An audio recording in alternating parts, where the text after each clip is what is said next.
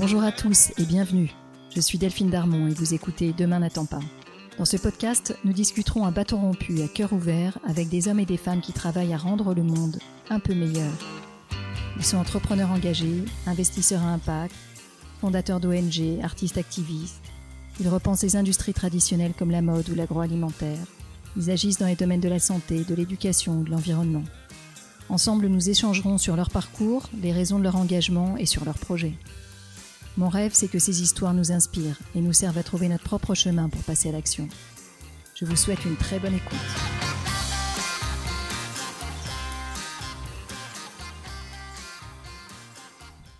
Je vous invite aujourd'hui à écouter la voix merveilleuse de Reza, cet immense photographe iranien, en exil depuis 1981 pour avoir couvert les exactions du régime de Roménie. Il a arpenté depuis à peu près toutes les zones de guerre du Moyen-Orient et de l'Asie occidentale, et en particulier l'Afghanistan, qui a été pour lui une seconde patrie. Auteur de plus de 30 livres, de 25 couvertures de National Geographic et de plus de 450 expositions, Reza nous surprend toujours par ses portraits déchirants de beauté et d'humanité. Venez entendre le témoignage unique de celui qui fut l'ami intime du commandant Massoud et de sa famille.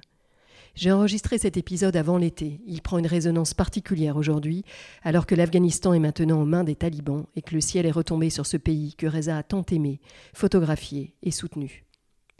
J'ai été profondément marqué et ému par la rencontre avec ce photographe de guerre, qui aime à se dire photographe de paix, avec ce poète qui donne à voir la beauté au plus profond de la folie des hommes, avec cet activiste qui arme les victimes de conflits d'appareils photographiques pour leur apprendre à redevenir acteurs de leur destin avec cet homme tout simplement, d'un courage sans commune mesure, d'une détermination sans faille et d'une beauté intérieure exceptionnelle. Alors je sais que cet épisode vous bouleversera. Écoutez-le et partagez-le. Le monde a besoin de la voix de Reza. Je vous souhaite une très bonne écoute. Cher Reza, bonjour. Bonjour. C'est un grand honneur pour moi d'être à vos côtés aujourd'hui, chez vous, dans votre studio. Euh, vous êtes une, des voix qui s'élève dans la nuit, euh, qui nous alerte par vos images, qui rend réel des événements qui ont lieu à des milliers de kilomètres d'ici et qui humanisent à la fois les souffrances et aussi les joies. Vous êtes journaliste de guerre, mais vous aimez à vous, à vous décrire comme un correspondant de paix. Euh, vous dites que pour parler de, paix, il faut aussi pouvoir montrer la guerre. Vous avez été correspondant de nombreux médias internationaux depuis des années et des années, dont le National Geographic, dont vous avez fait plus de 25 couvertures, et toutes avec des visages humains.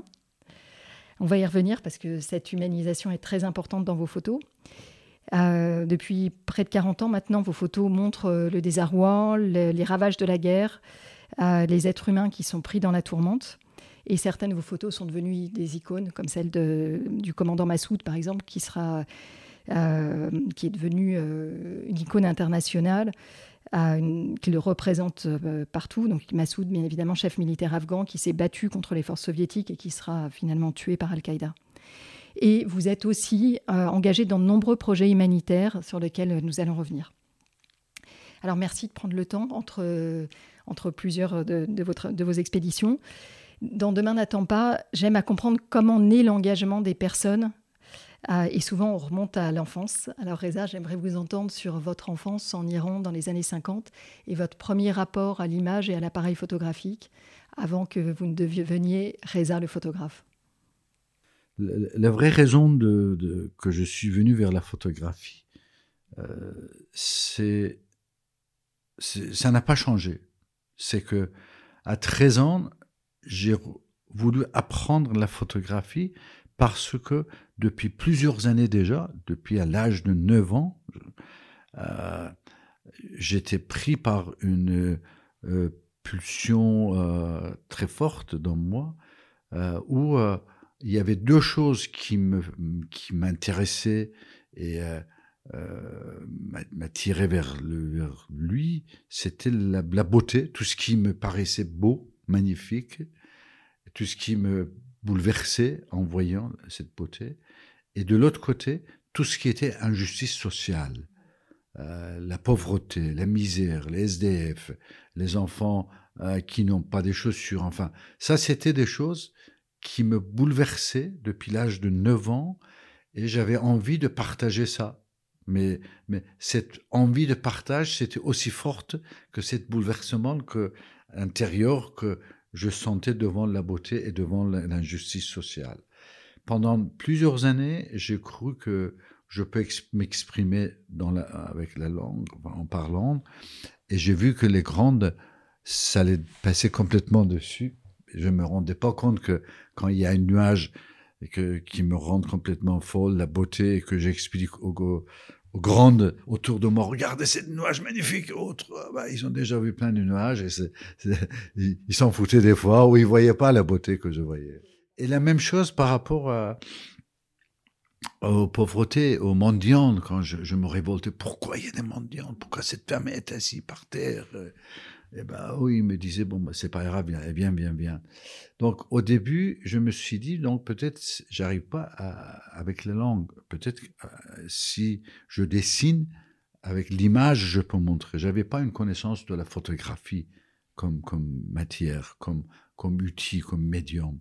Donc j'ai commencé à dessiner pendant deux ans toutes ces scènes que je voyais, sauf que comme j'étais un mauvais, mauvais peintre ou mauvais dessinateur, personne ne comprenait ce que je faisais. Je, leur montrais sur le papier l'enfant pieds nus, ils tournaient le, papier dans tous les sens en disant mais quel enfant, mais quel pied nu, on voit rien du tout. Jusqu'à l'âge de 13 ans où euh, euh, finalement j'ai pris un appareil qui était déjà depuis plusieurs années à, la maison, qui était mon, ceux de mon père, une boîte, on appelait ça des box Kodak, euh, qui était utilisée seulement pour les photos de, de pique-nique, enfin de, de, week-end, photos de famille, les week-end. J'ai repris cet appareil et quand je regardais dans le viseur, je voyais que dans le viseur, on voyait ce qui était en face. Et plus je le tournais à gauche ou à droite, tout ce qui était devant moi, ça apparaissait dans le viseur, c'est normal. Donc j'ai couru vers mon père en disant, Père, ça, c'est pas seulement pour faire les photos de, famille. Est-ce qu'on peut photographier tout ce qui est devant l'appareil? Il m'a dit, bah, évidemment, c'est ça. Et là, c'était le moment où, d'un seul coup, exactement ce jour, à 13 ans, j'ai senti que j'ai trouvé l'outil que je cherchais pour m'exprimer. Et depuis, euh, bah, je ne l'ai pas laissé tomber. Euh, d'ailleurs, assez vite, moi, à 16 ans, j'ai commencé à, photographier la vie, euh, justement cette injustice sociale qui était en Iran. j'ai publié mon premier magazine à l'âge de 16 ans dans le lycée en, en Iran. Euh, il n'y avait pas des photos, mais j'avais décrit une photo que j'avais faite, ce qui m'a fallu euh, une arrestation par le peluche secret du chat, de, euh, de me frapper, de m'insulter, de déchirer tous les le petit revue que j'avais imprimé à l'âge de 16 ans. Et ensuite, à 19 ans, j'ai eu cette idée de dire que pourquoi ne pas imprimer les photos sur le petit papier, tiré enfin, c'était pas imprimé, tiré dans le labo en cachette et euh, les coller la, nuit sur le mur de l'université Téhéran où j'allais à l'université. Et ça, c'était des photos que je faisais en cachette de justement des gens pauvres, des gens qui vivaient dans les, euh, dans les bidonvilles. Euh, euh, les mendiants euh, ou, les villages un peu reculés, où personne ne le voyait. Le temps du chat, tous les médias étaient contrôlés. Et c'était ces photographies, les premières photos, il y a 50 ans, que je collais la nuit en cachette contre le mur, qui finalement, à l'âge de 22 ans, j'étais arrêté. Je sais pas si vous, avez vu, voilà. Et pendant trois ans, j'étais euh, torturé, mis en prison, euh, condamné à trois ans en prison, parce que pour le police secret, pour les tortionnaires, euh, c'était impensable qu'une seule personne, un jeune homme de 19 ans, elle a commencé ça, il a appris la photographie tout seul, qu'il a eu l'idée d'aller photographier la, misère et la pauvreté, et qui a pu les, tirer dans un labo et en plus aller la nuit et coller euh, euh, sur les trucs. Tout ça, pour eux, c'était impensable qu'une seule personne a inventé ça. Donc, il doit avoir un groupe étranger derrière moi qui m'aident et qui donnent tous les moyens et tout ça. Donc j'étais torturé longtemps pour ça. en 81, je suis contraint à l'exil parce que le régime ne veut pas de moi, parce qu'il n'aime pas les photos que je fais, que je dénonce. Qu'est-ce que qu'est-ce qu'il n'aime pas? Le fait que je dénonce qu'ils sont en train d'exécuter les femmes et les enfants. Voyez ce que je veux dire? Et, ils font ça au nom de l'islam avec le Coran dans le man. Depuis, je me mets dans tous les pays du Moyen-Orient, en Afghanistan, je, je vois ce que les talibans y font, je vois ce que Al-Qaïda y fait. J'ai passé trois dernières années euh, enfin trois ans euh, avec les peshmerga kurdes en Irak qui se battaient contre Daesh. Moi, j'ai vu ce que Daesh ils font au nom de religion, au nom de l'islam. Et euh, donc, toutes les signes qui me montrent qu'il y a des, gens qui sont égarés, qui sont des ignorants et qui utilisent l'islam que en se couvrant, en, se disant que la vraie islam est ça, la vraie islam il dit ça, je m'oppose à ça. Et je le dis à haute voix, euh, quoi qu'il soit, je m'opposerai toujours à l'arrivée d'un État religieux, que ce soit juif, chrétien, hindou, musulman, euh, parce que je sais ce que les ravages qu'un État religieux peut faire dans le monde et qu'ils le font aujourd'hui. Donc tout intégrisme religieux est condamné et je le condamne et je me bats contre. Et très vite, vos images ont été relayées par la presse internationale et vous avez été finalement des rares correspondants locaux à pouvoir témoigner. Il n'y avait pas un métier comme métier de photographe. Donc, je travaillais comme architecte, j'avais fait mes études. Jusqu'au moment où la révolution commence petit à petit à se sentir en Iran, et je décide un jour de, de, prendre trois jours de congé de mon bureau d'architecture juste pour aller photographier les manifestations. Trois jours est devenu quatre jours, et après cinq jours, après six, et maintenant c'est 40 jours que je suis plus retourné dans, dans ce bureau. Euh, c'était fini, c'était la fin de mon métier d'architecte. Et euh, assez vite, euh, les journaux étrangers, les, correspondants étrangers, ils ont vu ils m'ont repéré. Moi, j'ai connu Marc Ribot, euh, Don McCollin, euh, Michel Setboun, photographe. J'ai rencontré euh, Olivier Robot, qui est décédé après, qui était tué en Salvador après, qui était devenu un très bon ami. Alors, euh, avec votre frère et puis tout seul également, vous avez témoigné de toute cette période, de 78 à 4, aux années 80.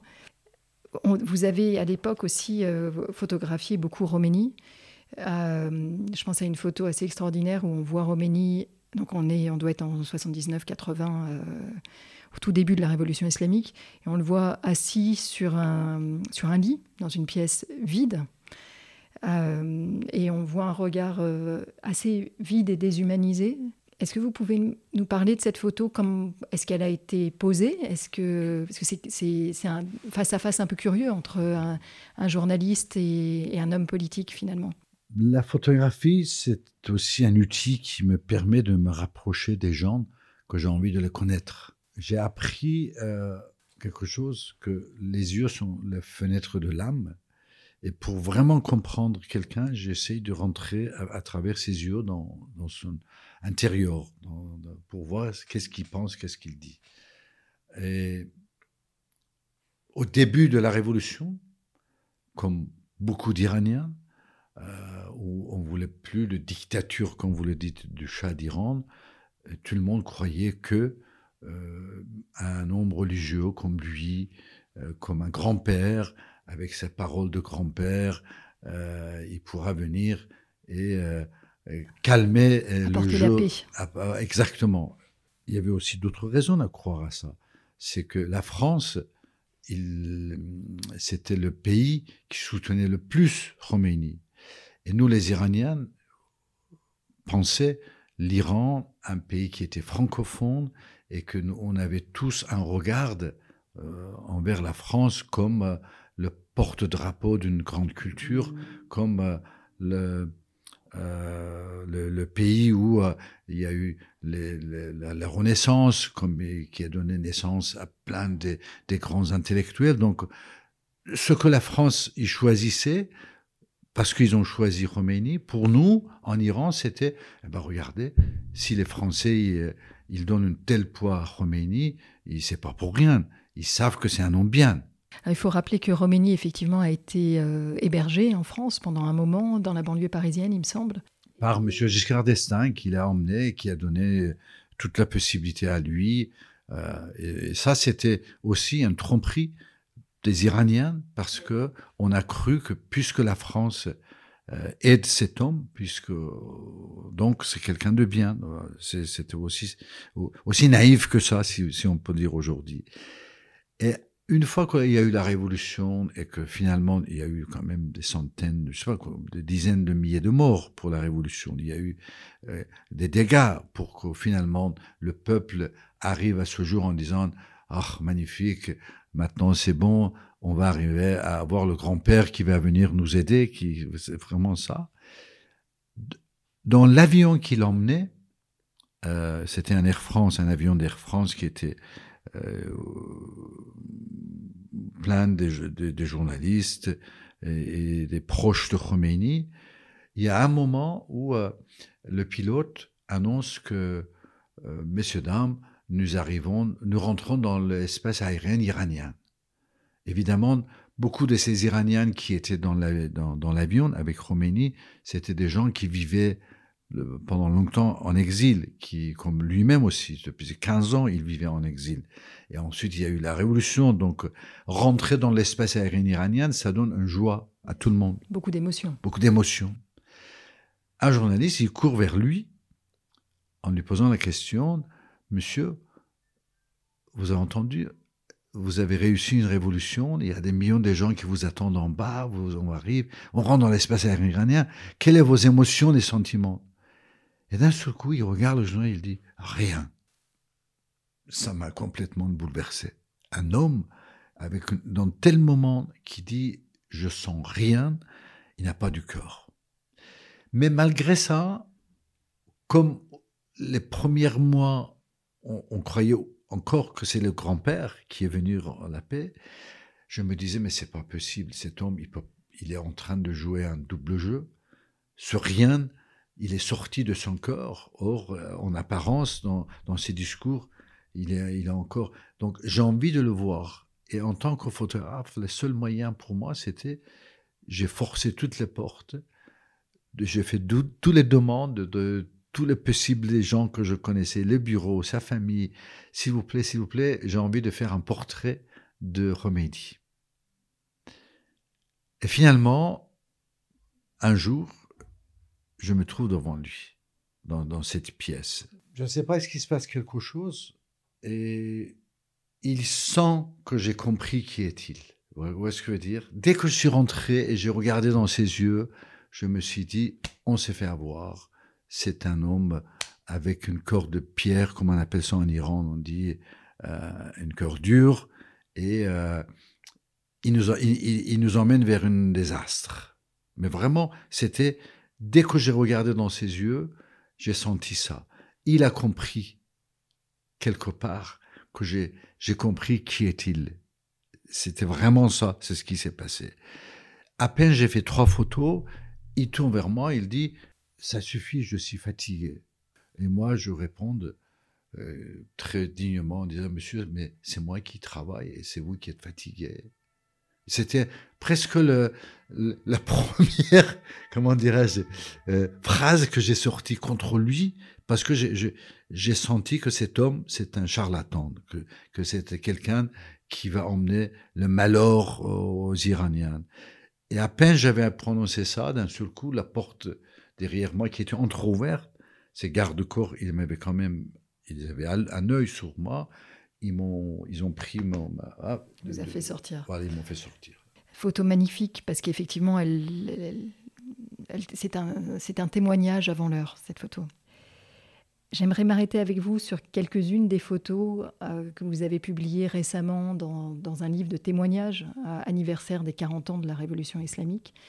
Euh, qui s'appelle euh, euh, Des rêves et des rives, Iran, rêves et des rives. Quel, très, beau, quel très beau titre d'ailleurs, Reza.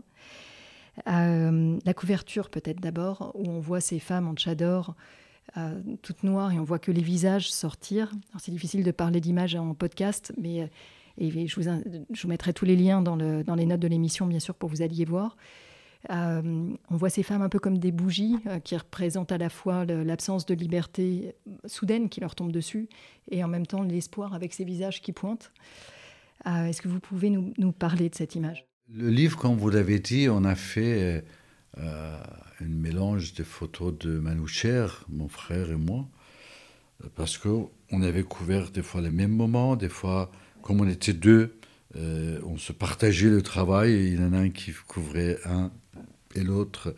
Et après, moi, j'ai dû quitter l'Iran parce que j'étais condamné, parce que le régime islamique, les gardiens de la révolution, ils voulaient m'arrêter et peut-être même me tuer.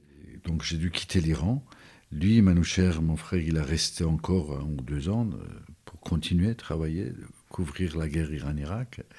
Et cette photo, c'est une de ses photos euh, à lui, à Manoucher, qui est, euh, comme vous l'avez dit, vous avez vraiment bien saisi euh, vous dites que leur visage, c'est comme des bougies dans le noir. Au fond, c'est une photo qui est faite dans la prison des femmes. Euh, ce sont des prisonniers. Dans le geôle de régime islamique iranien, euh, ces pauvres enfants, à un moment, il, il acceptait, il disait, bon, bah, écoutez, nous, ok, on devient comme vous, on fait ce que vous voulez. On, les appelait des repentis. Et ensuite, il faisait des shows pour emmener des journalistes euh, ou, leur passer aux télévisions euh, en, les humiliant, en disant Regardez les répentis, maintenant, ils étaient contre nous, maintenant, après leur passage en prison, ils sont avec nous. Ces femmes que vous voyez dans la photo, ces pauvres filles, enfin, ils font partie de, ces répentis. On sent, Reza, qu'avec toutes ces années de photographie, jamais votre regard ne s'est émoussé l'émotion de la beauté et, euh, le, lien avec la personne que vous photographiez. Je pense que cette notion de lien est très importante, ça se sent dans, vos photos. Euh, comment vous faites pour euh, maintenir cette flamme vivante tout en vous protégeant quelque part émotionnellement de, cette exposition extrêmement forte aux atrocités du monde la, première, euh, c'est que euh, j'arrive jamais, jamais à m'habituer à ces scènes que je vois. Et ça se sent dans vos euh, photos. Chaque fois que je vois qu'un enfant il pleure, c'est comme si c'est la première fois dans ma vie que je voyais un enfant il pleure. Chaque fois, je vois que une maison est détruite, effondrée par la guerre, euh, et que tous les objets sont par terre. C'est vraiment comme si c'est la première fois que je voyais une maison détruite ou, ou un homme mort ou une femme morte. Ça, c'est quelque chose que j'arriverai jamais à m'habituer. Et chaque fois que je le vois, puisque c'est comme la première fois, j'ai une émotion de plus en plus même, je dirais, fort par rapport à ça. L'âge montant, et à 60 ans, on a plus encore émotion, je dirais, quelque part, euh, devant ce genre d'injustice, devant ce, que je vois. Et donc, euh, ça, parce que le, jour où je m'habituerai, mes photos, ils seront froids. il n'y aura pas de, cette émotion dans mes photographies. Euh, mais ça a un prix. C'est-à-dire qu'on on sait, tous les psychologues, ils en parlent. Vous avez des soldats qui passent quelques mois sur le zone de front au retour, ils passent des années à voir des psychologues, de, de, faire le psy et tout ça. Moi, ça fait 40 ans quand même. Passer, euh, même 40 ans, je, je, suis dans ce monde de conflit. Mais bien avant, c'est les prisons et les tortures et tout ça. Si mmh. vous ajoutez, ça fait presque 50 ans que je suis dans, dans ces tourments. Donc certainement, psychologiquement, quelque part, euh, il s'est passé des choses dans moi. Moi, je ne sais pas. Euh, je, personnellement, je ne sais pas. La seule chose que je sais, c'est que cet amour que j'ai envers la poésie, euh, et je lis beaucoup la poésie, c'est, vous savez que des fois, quand vous avez une, une, une, fer qui est rouillé Et après, il y a des produits que vous mettez, après, ça devient tout brillant, on est comme s'il n'y a rien. Mais la poésie ou l'art, pour moi, euh, quand je vais voir une pièce de théâtre, quand euh, j'entends de la musique, et c'est comme si mon âme était polie et que tout est parti. C'est votre ressource. Mais complètement. Finalement, vous qui avez passé votre vie dans des zones de conflit, à voir euh, ce que l'homme avait de, pouvait faire de pire, ce qu'il vous en reste, c'est cette idée que chacun est solidaire d'autrui et qu'il est naturel d'aller euh, s'entraider et se, tenir la main. Euh, c'est déjà une leçon en tant que telle. C'est un euh, de la part de quelqu'un qui a été exposé à autant, à de violence. Euh, un, ça dit beaucoup de choses de votre regard, Reza. Au fond, vous savez, il a, a, seulement euh, la violence et cette extrême brutalité de l'homme qu'on rencontre dans les guerres et dans les moments difficiles. Euh, on rencontre aussi complètement l'autre côté, qui est l'extrême dévouement, euh, la résilience, ce qui est le meilleur dans, dans, les êtres humains. Et ça, ce sont des actes qu'on ne voit pas ou on voit rarement dans les moments normaux de la vie. Donc, euh, et c'est ça qui me donne le courage, qui me donne euh, la possibilité de continuer, retourner dans les zones de guerre, parce que je, je vois cet dévouement humain, euh, empathie envers l'autre. juste récemment, je vous raconte euh, une histoire que j'ai vécue je crois c'était en, fin janvier. depuis octobre, euh, quand il y a eu la deuxième guerre de Karabakh, en Haut-Karabakh, entre Azerbaïdjan et Arménie, euh, je suis allé photographier ça, parce que j'avais photographié la première guerre qui était en 92 aussi. Et à, la fin de la guerre, quand beaucoup de cette terre que pendant 30 ans était occupée par les forces arméniennes était libérée, euh, je me suis dit, je vais photographier comme un document historique de ce qui s'est passé dans ces 30 ans sur cette terre.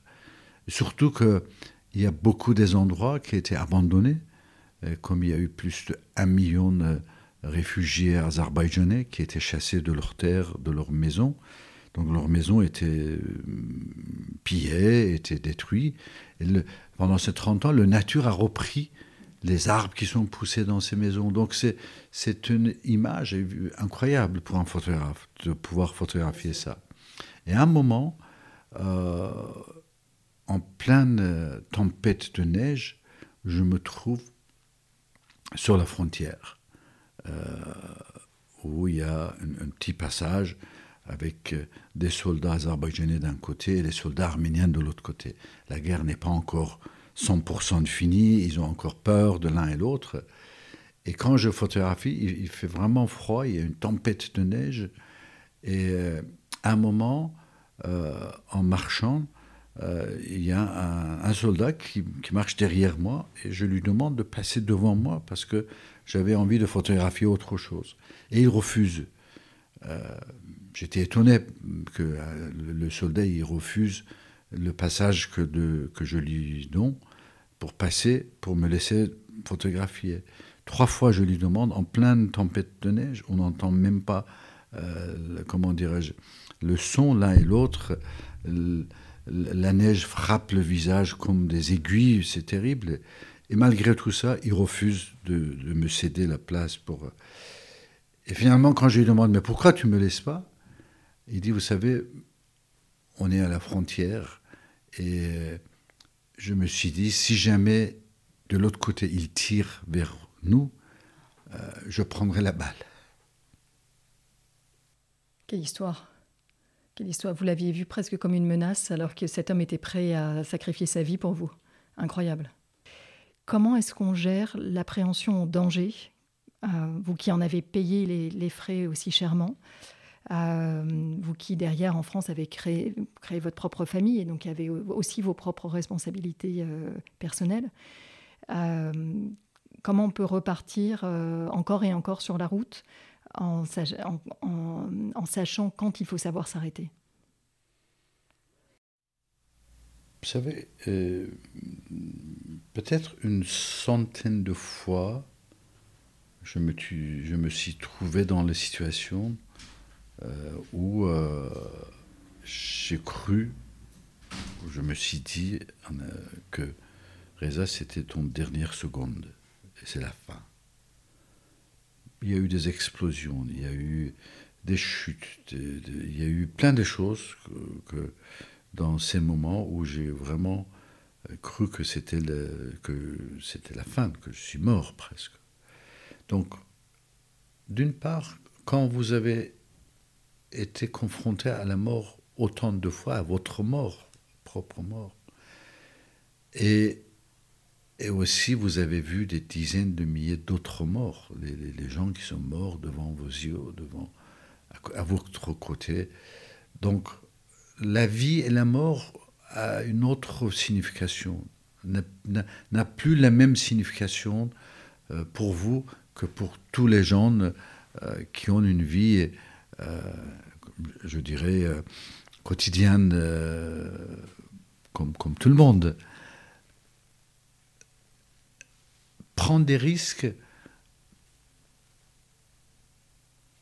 ça fait partie de, ce que je fais. D'ailleurs, je le considère plus comme des risques. pour moi, c'est je dois aller faire des photos dans cet endroit.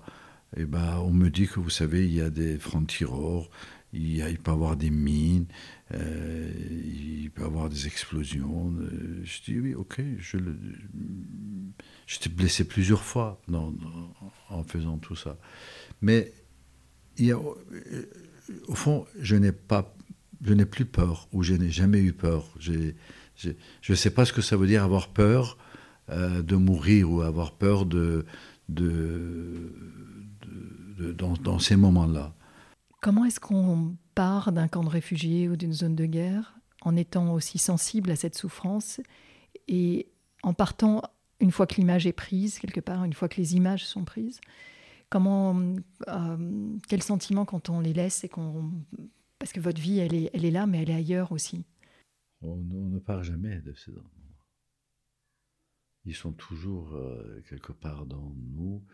Euh, au fond, ce que je sais, c'est que je mets quelque chose de moi dans ces endroits. Je le sais, je le sens. Et eux, ils me donnent quelque chose aussi. Donc il y a toujours un équilibre. Donc je euh, je pense jamais que je suis parti. Surtout parce qu'il y a des photos et que chaque fois, chaque jour, je regarde ces photos. Et ces photos, ils me rappellent aussi leur visage, leurs histoires aussi. Votre travail dans ces lieux, parfois, va bien au-delà aussi des photos. Vous transmettez aussi, euh, depuis 40 ans, l'apprentissage de, ce qu'est le, métier de photographe à des enfants, à des jeunes gens. Euh, je me disais que vous cherchiez à répliquer ce que vous avez fait tout seul en Iran, quand vous étiez en, train de, pour la première fois, de témoigner et pour la première fois de faire votre métier de photojournaliste cette, mise à distance de la situation dans laquelle vous étiez par la caméra, quelque part, euh, vous a rendu acteur et vous a permis de ne pas subir et vous a permis de, de, transcender votre environnement. Euh, et puis, vous en avez fait votre métier. Quelque part, vous offrez ces opportunités que vous avez créées pour vous en Iran euh, à l'âge de 20 ans. Vous l'offrez quand vous formez des, enfants ou des jeunes gens à, la photographie quand vous leur offrez des caméras et que vous leur montrez tout ce que la photo peut leur apporter. Est-ce que cette, cette, interprétation que j'ai faite vous parle? Est-ce que vous avez aussi l'impression de transposer votre vécu et de leur donner, leur donner cette chance? Euh, Tout à fait, vous avez, vous avez tout à fait raison par rapport à ça. Euh, les gens, ils connaissent Reza photographe. Peu de gens, ils savent que Reza photographe, depuis 40 ans, parallèle à ce travail photographique, euh, je passe des fois même plus de moitié de mon temps en bénévole euh, dans tous ces camps de réfugiés, dans les banlieues euh, dures, euh, avec de jeunes en difficulté, ou dans les pays en guerre comme Afghanistan d'ailleurs, de former des, journalistes, des photographes, de les aider. De, peu de gens, ils savent que des fois, tous mes revenus, des livres, des tirages et des expos, je les mets pour ces projets, que j'achète des appareils photo, que des ordinateurs, tout ce que je peux emmener à, à ce que les gens y deviennent aussi eux-mêmes ce que j'appelle passer d'une victime passive à, acteur de leur destin, enfin. Parce que, pourquoi je fais ça? Parce que l'histoire qui est racontée par les gens qui vivent l'histoire eux-mêmes a un autre poids. Quand en Afghanistan, j'ai créé le, plus grand centre de, de, formation de journalistes depuis 20 ans en Afghanistan. Il y a plus d'un millier de femmes ou hommes afghans qui étaient formés à tous les métiers de médias. On les a aidés de créer euh, de vraies euh, chaînes de télévision, plusieurs centaines de journaux, des magazines, des radios, euh, parce que finalement, tout ça raconté par les Afghans et aux Afghans, et aussi dans le monde entier, ça a un autre poids. Voilà. Donc c'est pour ça que former des gens, des gens, des, des gens, des jeunes, des enfants, euh, des professionnels pour devenir euh, journalistes, photographes, vidéastes, raconter leurs histoires, ça fait partie aussi, pour moi, partie intégrale de photographie que je fais. C'est pas résa photographe, résa humanitaire, c'est l'ensemble de ça, une seule idée. Vous avez mentionné la très belle ONG en Afghanistan créée à Kaboul. Euh, et, vous avez derrière démultiplié ce, travail-là avec les ateliers RESA. Vous avez mentionné travailler aussi en Europe, en dans les banlieues difficiles euh, de France et d'ailleurs. Lorsque vous, vous armez, entre guillemets, une victime avec un appareil, quel, que soit l'endroit où elle se situe, euh, il y a une expérience qui, est la même. Le démarche, c'est la même. Je les explique que vous avez euh, quelque chose à, dire au monde de ce que vous vivez, de ce qui se passe autour de vous. Vous voulez que le monde le sache. Il faut le dire avec le langage universel de l'image. Je vais juste vous apprendre euh, comment c'est l'alphabet de ce langage, qui est le langage de l'image. Et je vais vous donner l'outil nécessaire pour le faire. Et après, c'est à vous de raconter votre vie et votre histoire au monde entier. Et ça se passe très bien, ils comprennent très bien, ils apprennent très vite. Euh, et voilà, c'est parti, ils deviennent acteurs de leur destin. le, tout dernier, c'était un de nos élèves à Kaboul, euh, photographe, qui est devenu euh, directeur de l'agence France Presse en Afghanistan. Et il a eu en plus un prix Pulitzer de photographie, qui est le, prix, le, plus prestigieux de, photographie, où euh, des femmes, euh, des filles, euh, des jeunes filles qu'on a formées à, faire des films documentaires de, l'histoire des femmes afghanes. Et eh ben, leur premier documentaire était nommé à Emmy. Emmy Award, c'est vraiment le, Oscar de, de, films documentaires. D'où cet enthousiasme aussi. Je dis que ces femmes, ces filles en Afghanistan, euh, ils n'avaient jamais euh, vu des films documentaires, ils n'avaient jamais connu une caméra vidéo. Le moment où ils ont appris, ils ont su qu'est-ce qu'ils peuvent faire avec ça. Eh ben, ils ont créé une merveille euh, qui était montrée dans 40 télévisions du monde, dans tous les festivals et qui était nommée à Emmy. C'est qu'ils ont quelque chose à expliquer, à montrer. Je voudrais vous faire parler un, peu de l'Afghanistan, où vous avez tellement travaillé. Euh, et qui, a été un peu comme un, autre pays d'accueil pour vous. Hein, c'est le sentiment qu'on en a. Euh, comment est-ce que ce lien s'est formé? Et, également, si vous pouvez nous parler un peu du lien que vous avez eu avec le commandant Massoud et, qui nous a amené à ces photos iconiques. Afghanistan était envahi en 79 par, par les Russes. L'Iran, la révolution était aussi en 79. Donc, euh, il s'est passé quelque chose dans ces deux pays incroyable. Il y en a un qui était a tombé dans le main des islamistes. Euh, l'autre, il est tombé dans le main des communistes complètement qui niaient l'islam, les religions. Mais le, résultat était le même. Dans tous les deux, il y a eu des massacres. Couvrir, photographier Afghanistan, pour moi, que je venais à peine de, commencer dans, professionnellement et que je devais, j'avais quitté l'Iran aussi après. Euh, donc ça devenait une première destination pour moi, normale, d'aller photographier ce qui se passe en Afghanistan. Mais finalement, la première fois que je suis arrivé, c'était en 83. J'avais essayé, mais il y avait plein d'autres sujets, projets que je devais photographier. Et euh, aussi en 1982, à Beyrouth, qui était assiégé par l'armée israélienne, et ils avaient euh, utilisé les bombes phosphore. Les bombes à phosphore, ce sont des bombes interdites par la Convention de Genève. Les Israéliens utilisaient dans la guerre. Ils bombardaient Beyrouth tout en niant que nous, nous, étions ça. Or, moi, j'étais blessé en tant que photographe euh, sur place. J'étais blessé, mes poumons étaient complètement euh, un peu je veux dire, bousillé, mais en tout cas affecté par le phosphore. Et, j'étais euh, rapatrié euh, en France, passé plusieurs mois dans les hôpitaux, ici, pour euh, guérir un peu. Mais mes poumons étaient encore en danger. Donc, les médecins ici, ils m'ont proposé si je vais dans les montagnes, Alpes ou Pyrénées, euh, pour me reposer pendant six mois à l'air pur.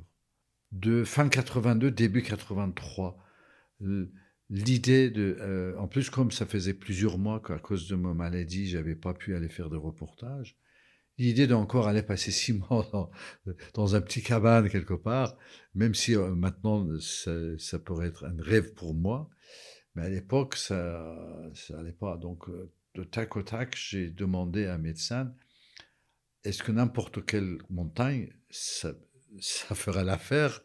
Il m'a dit pourquoi vous demandez ça? Je dis par exemple Afghanistan. C'est que... comme ça que vous êtes arrivé en Afghanistan pour soigner vos poumons. Donc je voulais y aller pendant longtemps, mais j'avais pas le moyen, enfin les possibilités.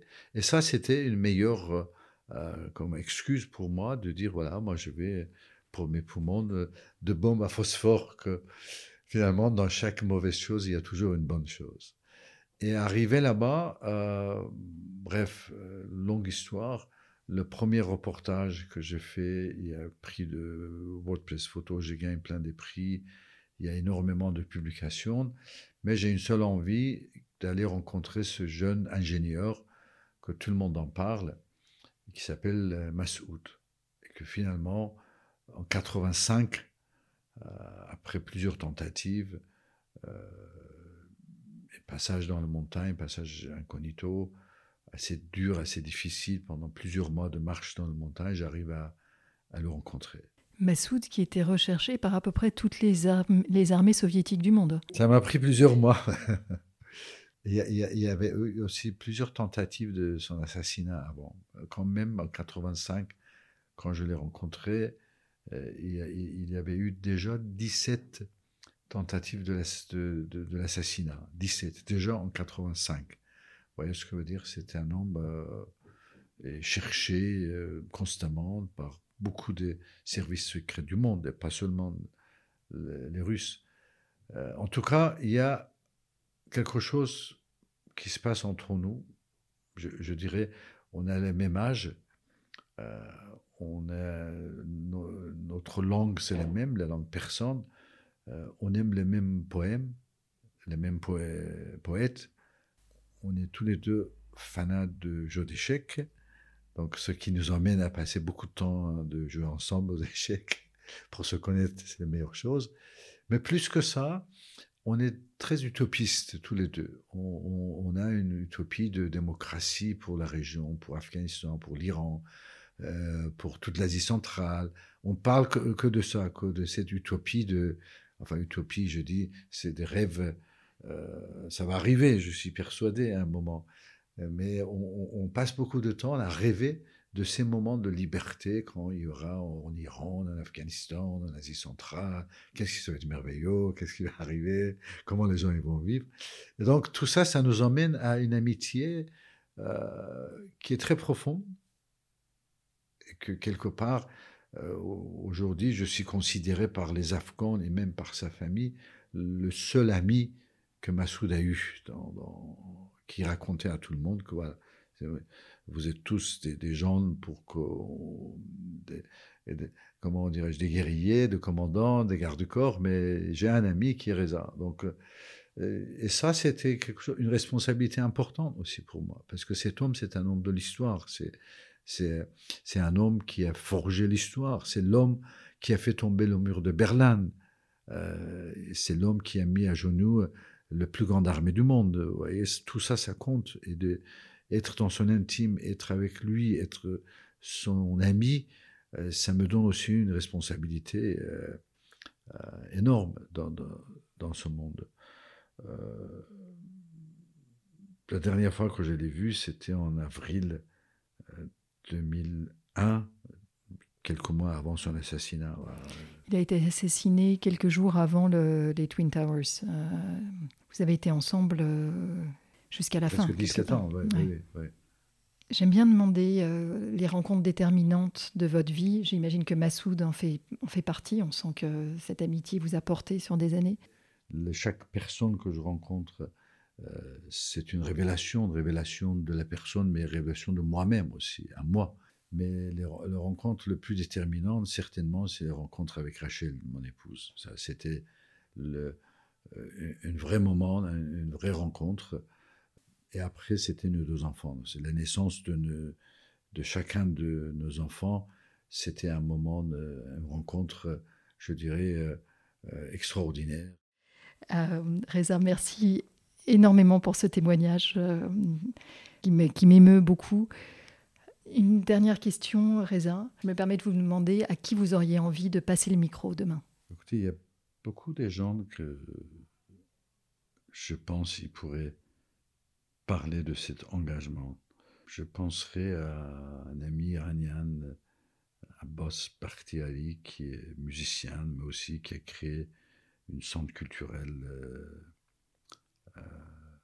à Paris depuis longtemps et que ayant ce centre culturel a donné une possibilité pour non seulement pour beaucoup de réfugiés iraniens de avoir des ressources, voir des livres, des musiques, de, se sentir mieux, mais aussi pour faire connaître cette culture profonde à, un millier d'autres gens, par exemple. Euh, lui, ça peut être un bon exemple.